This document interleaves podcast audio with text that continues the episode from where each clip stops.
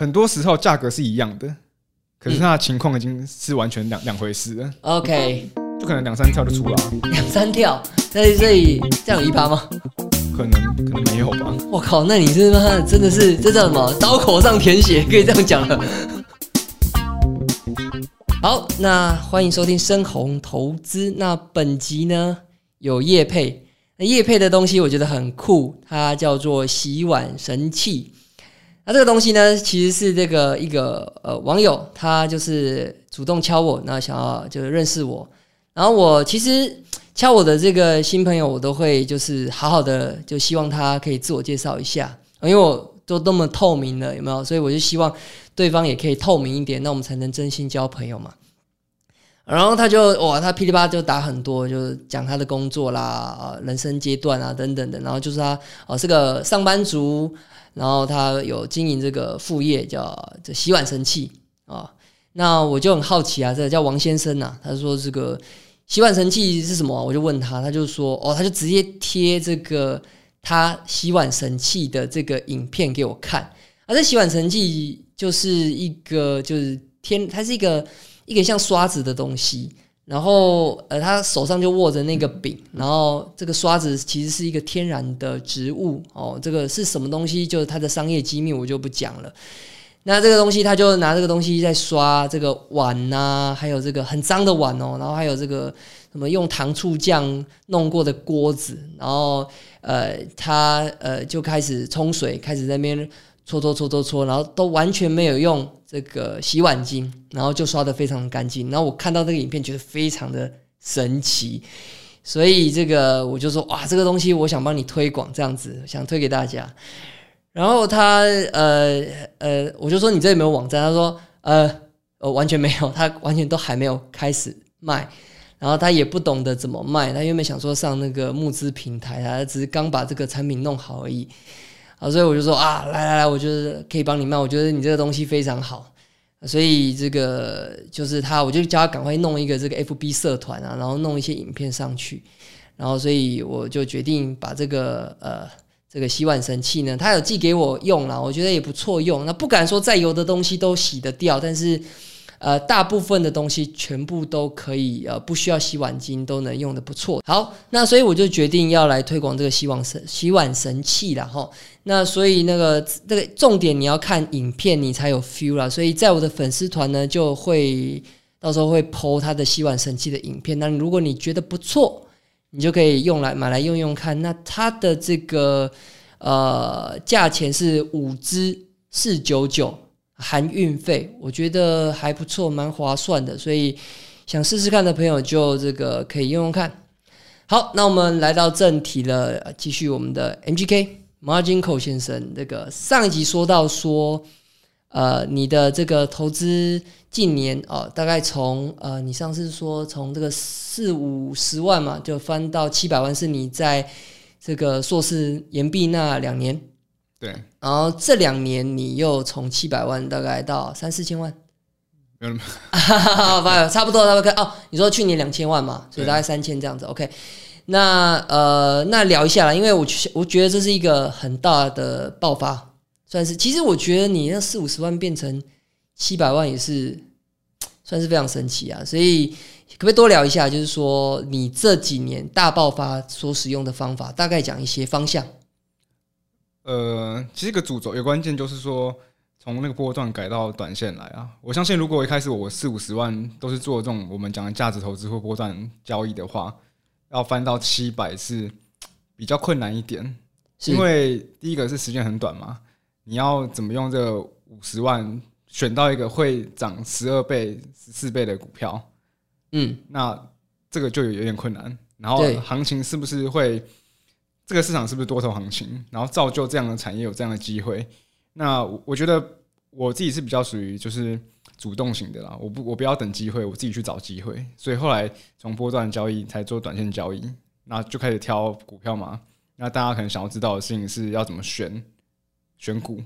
是所以我觉得这东西有个可以有一件事情可以跟大家分享哦，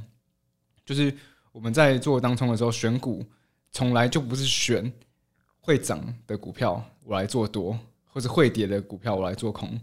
这样讲可能有点矛盾。那那我们怎么选？其实我们选的是会动的股票，是所以其实它当天会上会下，我们真的不知道。是，那我们是因应它的波动去做顺势的交易。可是很多人会觉得说，比如说我今天一档股票做空，他可能就问我说：“诶，那这张股票你是怎么选到？你怎么知道它今天会跌？”是可是其实我们真不知道它今天会跌，是我们只是觉得它今天会有波动。那要怎么选到有波动的股票呢？就是你要一直观察现在的主流是什么。嗯我们因为每一个时期都有每一个时期的主流的族群嘛，是从以前到现在，我们讲被动元件就可以讲很多种股票嘛，比如说国巨、华新科，他们是一整个族群一起动的。对那通常有族群性的，它就有波动性，而且它们的方向会亦步亦趋，会一致。OK 那我们讲的族群性，不是说它就会一直上涨，一直上涨，它涨多了也是会跌，可是它就是大家的焦点所在，所以它就是会有波动。哎、所以呃，我可以说就是说，你看到国巨涨了，那华新科还没涨，所以你去做多华新科，这样算是吗？这样也也算是一个方法，没有错啊。落后补涨。但是落后补涨这件事情，我自己是不支持啊。OK 因为落后补涨，它之所以其实落后落后补涨这件事情，大部分都是发生在就是分析师会这样讲，是因为他们这样讲的理由比较保守，是因为它早还没有涨的股票，他们的认知是，哎、它还没涨，所以它比较不会跌。是，但是它之所以会落后，就是因为它本身就比较弱，嗯，所以你怎么会去选一个比较弱的股票做多？对，很多动能都这样讲，就是直接敲最强的。反而反反而是常常见的一个情况的事情是，假设我们讲举个例子啊，假设国巨跟华新科他们是同一类的股票，那现在国巨往前冲了，你华新科大家想说，哎、华新科还没冲，那我买华新科，等等它落后补涨起来嘛？你反而就是国巨冲，那华新科都没有动，然后等到国巨往下跌的时候，华新科就跌了。嗯，所以只有我就我的认知里面啊，废物始终是废物。我的观察就是只有落后补跌这件事情。嗯，落后补涨这件事情，我我觉得在短线来讲是，我自己是比较赞不赞同这样的的做法啦。是是是。所以呃，你刚刚提到说你的呃几个方法是呃，比如找找会动的，对那比如说你刚刚讲族群，对，那还有哪哪些类似的概念可以让大家去探索？其实我觉得最重要的观念就是选这个族群啊。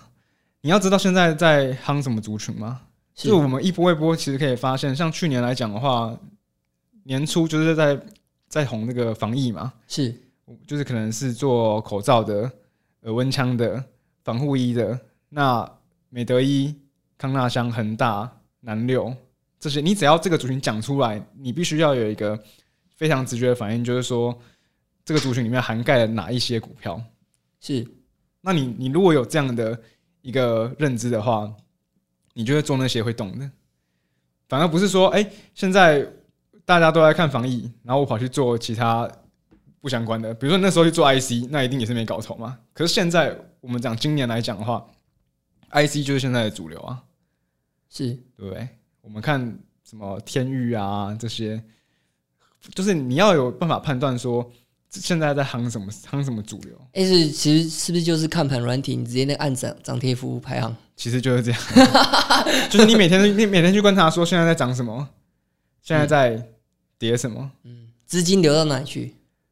呃，可以这样讲。就像最近可能哦钢铁对钢铁嘛，然后还有那个现在在炒的是那个涨价题材嘛，比如说造纸嘛，是就这些，就是我我觉得，对我觉得做当中你要有一个基本的看法或者基本的认知，就是说你要知道现在大家在关市场在关注什么事情。所以就是顺着做，比如说在抽都在涨这个东西，你今天就可能会去做多这个。对，哦、所以你做逆势吗？逆势除非是短时间内跌真的太多了。哦，抄底。就是就是它这个跌已经非常的是情绪，你看得出来是情绪化的下跌。哎、所以像前两天有一个超猛的，全部贵买大跌，盘中大跌三点多趴，所以很多都跌四五趴以上。那一天你怎么做？那天我是做空，哦，所以因为那天是出现一个超大的 V 转嘛，对不对？对对，那天我是因为我原本就对这个盘就觉得哎、诶好像有点不太稳，所以我那天是布空单，然后下去的时候真的赚蛮多钱。就是我我刚才说我四我上一集或是刚才说我四月的时候，呃，只赚两天，其实我那一天就把我所有亏亏损的钱都赚回来了。哇哦，但是呢，它 V 转，所以我盘中把所有钱赚回来之后又吐掉，然后再倒赔变小赔。那当然，他当然你我们现在事后事后看会觉得说当下可能一定有恐慌的情绪嘛，可是当下我我自己觉得是会更恐慌，就应该不是只有这样而已，毕竟多头走这么久了。OK，对这很吃你的当下的主观判断哎。很吃啊，那所以你一看错就吐掉了。就就是赚了吐掉，然后其实我一直这这其实连我自己都还没有拿捏的非常好，就是说，呃，这个盘中啊，就忽然就是这样乱杀一通，然后非常恐慌的那个气氛，其实我不知道怎么判断接下来的这个这个，你有什么技巧？因为我自己呃，像我这我前两天我也就是有这个问一些人的看法，啊，有些人就是赌恐慌，他反而进去接抄底，那、有些人就是做顺势，他就是就是直接砍嘛，对。那所以我不知道你自己平时在这种盘中的这个你所谓的气氛的氛围的感受上，你有没有什么一些观察的指标？指标吗？例如啦，例如我们说，我们像盘中里面，我们都会去看什么啊？亚洲盘在杀我会看的是 OTC。，OK，OTC 的指数是，就是我做当中的时候会参考的啊，因为它比较能反映这市场上的情绪。就小股票嘛，就是其实你常你去观察一段时间，你可以发现有时候加权指数没什么跌，可是就拉台当天对，就是它就拉台积，然后其他小股票就跌了稀巴烂，那当天的情绪就是大家情绪就是往下的嘛，是所以反而贵买指数是比较能直接反映这个市场情绪的一个大部分的股票对，反而不是说指数啦，因为指数就是台积电可能占一半以上嘛。占在占三三成多吧，哦，对就就是就是，毕竟它就被几个全职股把持住嘛，是是是。所以我觉得 OTC 是一个可能是情绪指标吧，哎、我蛮好奇，你自己在冲的时候，你是中小型居多还是全职股中小型。？OK，当然，全职股现在也会有嘛，因为这这个交易慢慢成熟之后，你一定会想办法扩大你的部位嘛。是那如果说你在找那种中小型股的，可能挂单有些比较薄的挂单，你就没有办法打太大的部位嘛。是那像比较大的全职股就可以塞相对多的部位，比如说友达、群创这些。这个哎、你一档大概会通常你，我记得你好像是跟我说你会一天大概做到十档，就是差不多十到十二档同时持有的部位。就一天会做这十几档。对，但是观察的话是观察大概十八档，OK，就两个九宫格啊，OK，那你一档大概有一千万吗？一档不会做到一千万，五百。可能平均大概就是三百到五百，然后其中有一档会压比较多，就是你会比较多精神在关注它。OK，就是主力主菜，然后其对他对对对对对，一档主菜，其他小菜。对，OK，那嗯，会这样子分配是因为你觉得像那种当冲 all in 的太疯了，所以其实也不是说 all in 太疯了啊、就是呃，我会想要去做的一件事情是，我我认真盯其中一档，嗯反而会，然后其他的可能就部位小小的、小小的这样。我觉得会，如果你盯的那档，因为我认真盯那档，一定是我自己的 view 是比较有看法的，才会认真盯嘛。最有把握的。对，才会认真盯。然后，如果那天真的出大行情，就像我刚就像刚才讲的，那天 V 转那天，那天我海运空了快两千多万，嗯。就当下的那个部位空了两千多万嘛，嗯，所以空两千多万就是没有，它就 V 转了嘛，这是没无可没没办法，没办法避免的事情啊。是是是，对，所以大部分其实是算顺势的，就是恐慌你就跟着空，对。然后很嗨你就跟着多。对，是，那呃，这是主要的策略，那少部分会逆势。就是真的跌超级多，瞬间跌超级多那种。比如说像是之前，呃，我刚才讲被动元件嘛，嗯，那阵子在做被动元件的时候，有一天是整个族群都很多档股票跌停，是。然后甚至有跌到就是那个，因为那个价差好像它有一个机制嘛，就是暂暂停交易的机制，是。就是前前后两盘的差差那个差距好像超过三点五趴还是几趴，它就会变得缓缓跌，嗯，就是它会它的报价就会突然间没有，对然后过大概三分钟才出现，就是那个机制是要让大家冷静说，大家现在太疯了。你当看你当你看到那个机制出来的时候，就是大家非常恐慌的时候。懂懂懂，所以缓跌就是一个讯号，就是说哦这边大家吓尿了，所以你觉得哎是不是可以抄底了？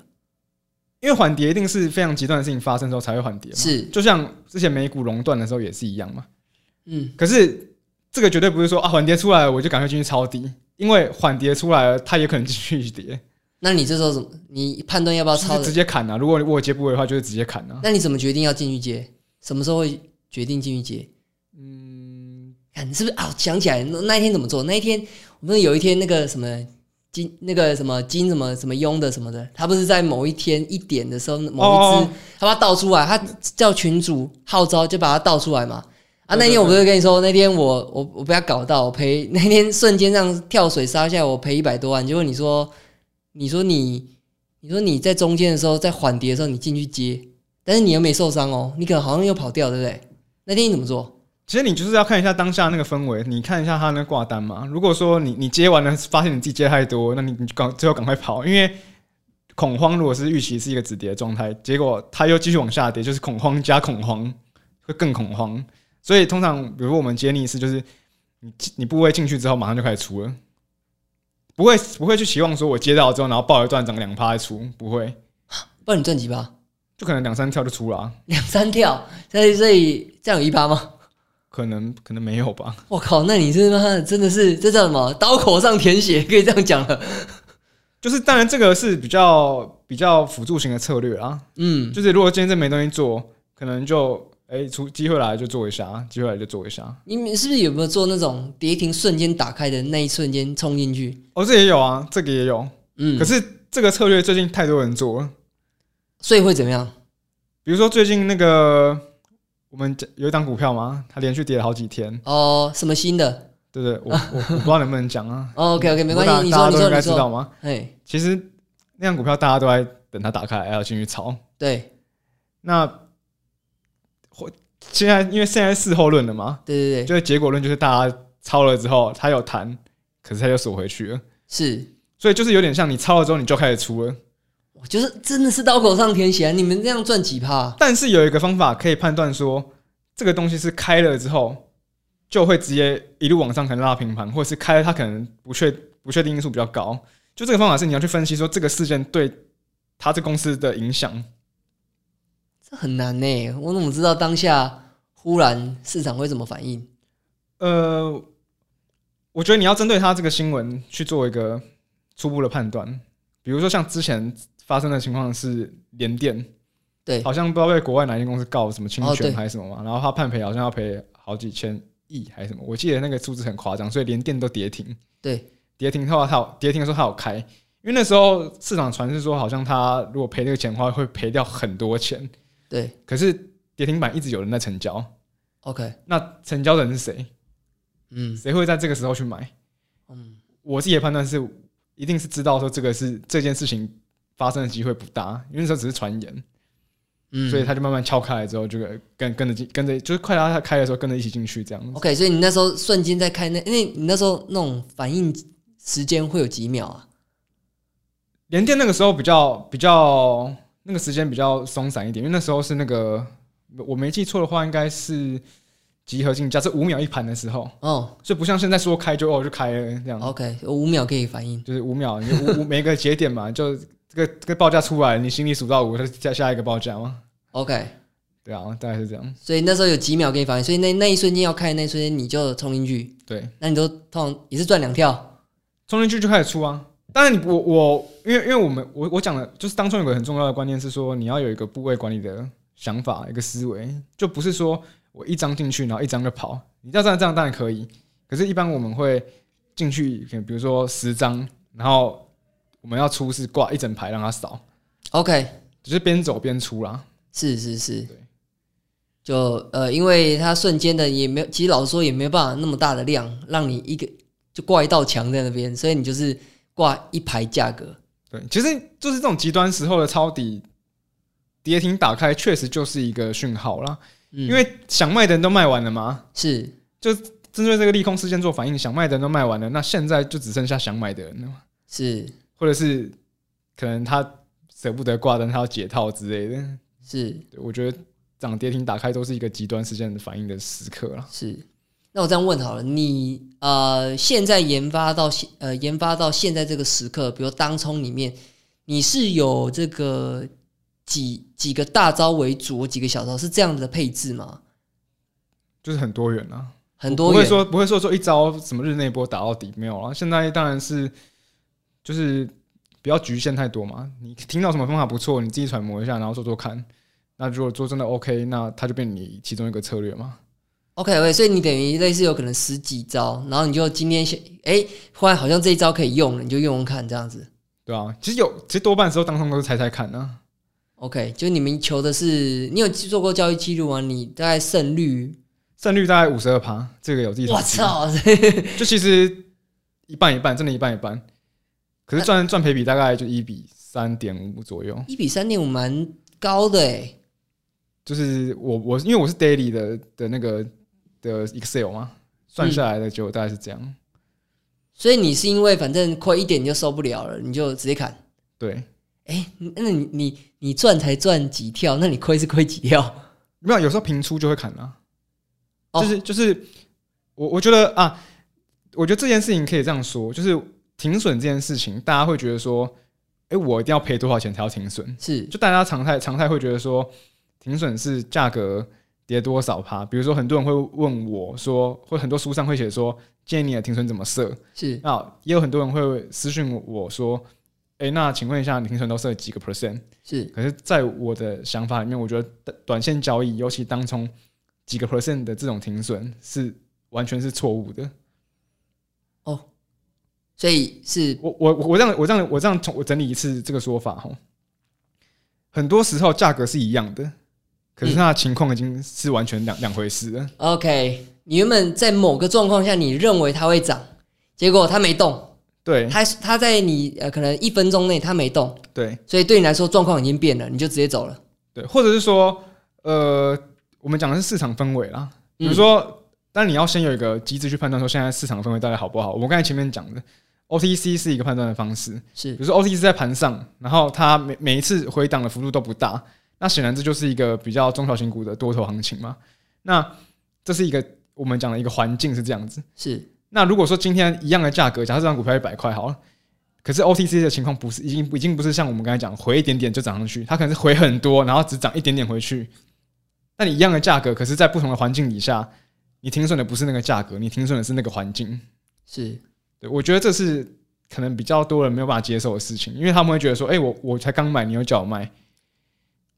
哦，好，这所以其实这要很瞬间的反应呢。你是不是很会打电动啊？也还好。因为我发现很多很强的短线的，他们什么什么《世纪帝国传说对决》都超强的欸。有打过了啊，哎、但所以你哦，你所以你反而电动还好没有有打过电动，但是就是没有打到很强啊，就还是被人家电啊。哦，因为我自己觉得没有办法跟你们竞争这么短，是因为我电动都被杀、啊，因为我就传传说对决每次都被我弟杀，就是我就会玩几次就不玩了。就是我觉得那个判断太难了，就是说，比如说你知道传说对决吗？你玩过吗？我知道啊，就是那种就比如我们三打，我们推推塔游戏嘛。对啊啊，比如我们五打五，然后假如现在会战起来，呃，三打四好了，我们现在四个，对方三个，啊，我就觉得敢会赢，然后然后我我我冲去杀，然后忽然中路杀出一个，然后我就完全就不知道怎么办，而且我觉得他们很强的人，就是一瞬间就知道说我跟你现在是不止不只是几打几，就是说哦你是法师，我是什么，我们有没有属性相克，或者我们的装，他们都很快就知道。要现在要杀还是要退啊？我就是不懂判断，所以我该退的时候不退，我就冲进去我就死了啊！所以我觉得你们当中也有点类似的道理，就是说你们是不是马上就知道说现在要要闪还是要冲，还是要我觉得有时候不是说反应很快，是你有没有积累出这个市场的敏感度啦。就是像现在很多人会把当冲这件事情讲的很简单，就是说，呃，比如说我盘前选到会涨的股票，然后突破了做多这样子，就这些策略里面的我们讲的条件或讲进出场逻辑，都是建立在价格之上。嗯比如说，以前我们以前我们做城市交易最常讲的策略就是说，呃，可能八点四十五到九点十五这段时间的高低点，我们各画一条线，然后把它设成日高日低，之后只要往哪边突破往哪边做。对，这是以前最最初阶的一种策略嘛。那你把，如果你觉得这个策略是真理的话，就是其实这个策略目前来讲太简单了。嗯，你要加入很多不同的因子进去，包含我们刚才前面讲的市场的情绪嘛。如果今天就市场很显然就是在崩，那你怎么会做多呢？但这不是这个这张股票本身的问题，我说整个大环境的影响，影响它的一个原因。我懂了，就是比如说呃，什么族群在杀，或者是国际盘这些，你全部都考量进去。对，那你有细到说你把他们就是我说谁权重占几分，还是说你就是都感觉都已经熟到变感觉了？我因为我前面讲说我都做主流嘛，嗯，所以基本上你主流太主流很烂，那当天的的氛围一定不会太好。就连市场最大最强的资金都不玩了。对，所以你可以透过一些主流。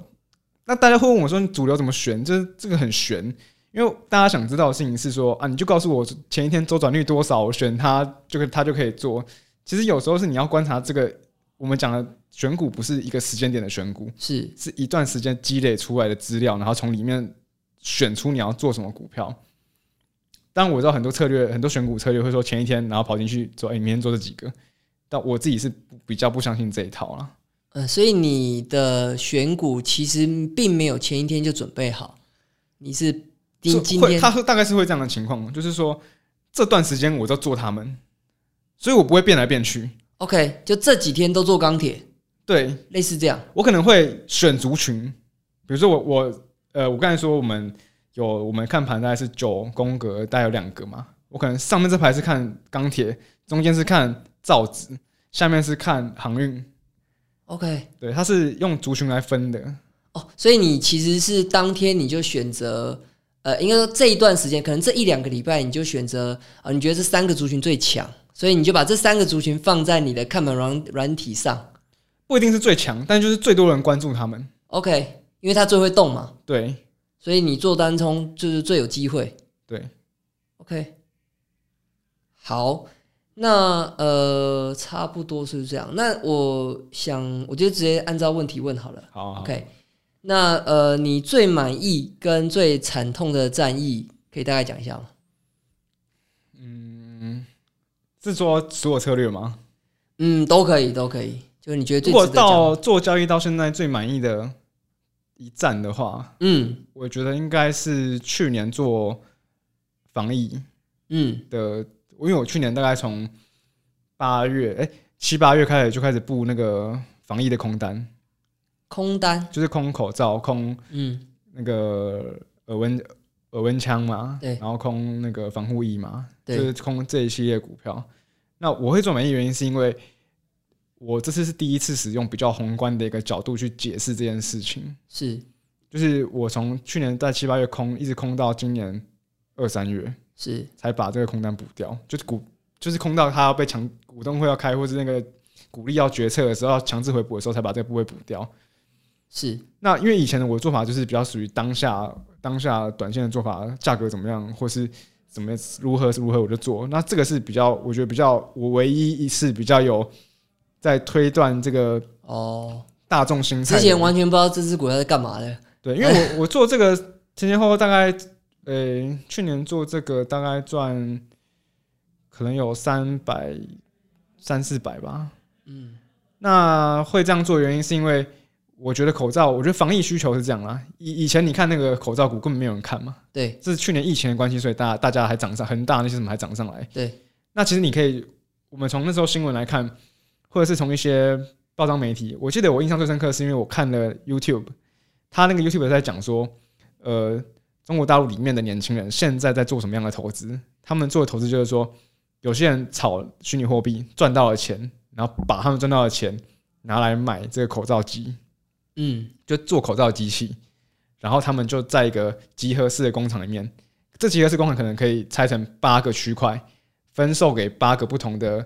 口罩机的投资者，然后大家在那边做口罩，然后把口罩做到做出来给国人使用，或是外销出去这样。然后那时候我就觉得说，哎、哎、做口罩这么容易，你只要买口罩机就可以开始做。那很显然，这个进入门槛不是太高嘛。包含我们看那时候，好像国内也有一些代工的业者也说他们要做口罩，那这个东西就是短时间内供需失衡的结果，造成说口罩那时候口罩大家都拿不到，可是这个这个供给就相对容易进入，是到最后就是供需由供需失衡到供需平衡，到最后变成供过于求，啊，我看我看我看衰的是，我觉得这个事情一定供过于求。是啊，但是空点怎么抓？因为我知道说那个一些那个操盘人啊，他就是也空口罩，去年就被嘎爆，所以你空点怎么抓？我觉得可以分为几个层面去解释这件事情哦。要从大家去对这个产业的呃一些消息跟判反应来判断。比如当一开始口罩涨的时候，你会发现说它的营收还没出来，可是它先涨了，是。涨到它的营收出来了，它还在涨，对，代表说大家期望说这个营收会持续下去，或是可能 M O M 会比上一上一个月更好，对，大家有这样的期待。是。那下一个月可能哎、真的这样子，怎么营收又更又跳更高了？所以它这个期待是持续往上升的。可是当你到某一个月，你发现说，哎、它公告营收就它不涨，它反而是跌的，就短它可能是这个趋势还没有结还没有结束，但它的行为已经变了，营收出来它不涨，反而是跌，然后到最后是营收出来，它完全连涨都不涨，或者是在营收出来之前呢，它就开始跌，它是有一个衰退的过程的。那我那时候看是说，整个防疫就是这样嘛，大家那时候还在推说什么啊，以这样的 EPS 算，它可以到几百块嘛，对不对？可是到期一开始是大家预期营收好，然后涨，然后营收出来之前涨，营收然后营收出来之后跌，然后到最后变得是营收还没出来的时候就开始跌，然后出来营收很好哦，它也没有涨，它跌更多，那你就知道说大家的热情已经不在了吗？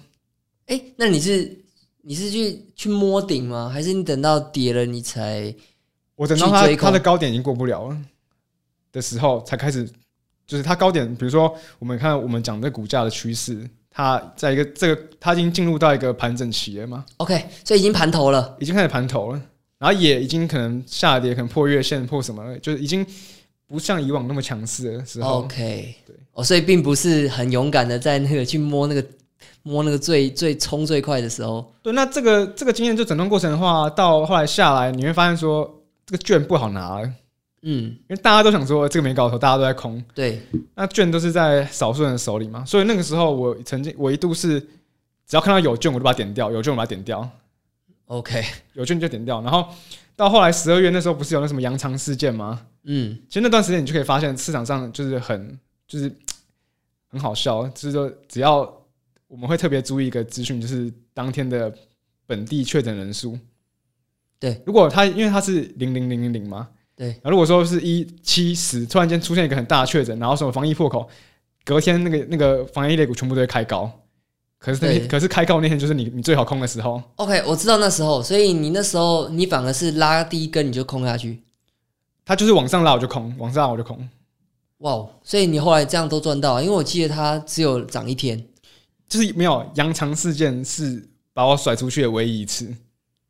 为它是一个比较具体的事情，他就说什么那个当事人接触了多少人啊，然后很恐怖这样，是，然后还有一个印象比较深的是，因为那时候接近十二月接近跨年嘛，那北市府那个市长宣布说，哎、跨年活动，如期举行，对当天就防防疫的股往上喷，因为大家觉得群聚有点感染嘛。对。可是其实你去看它整个配套，就是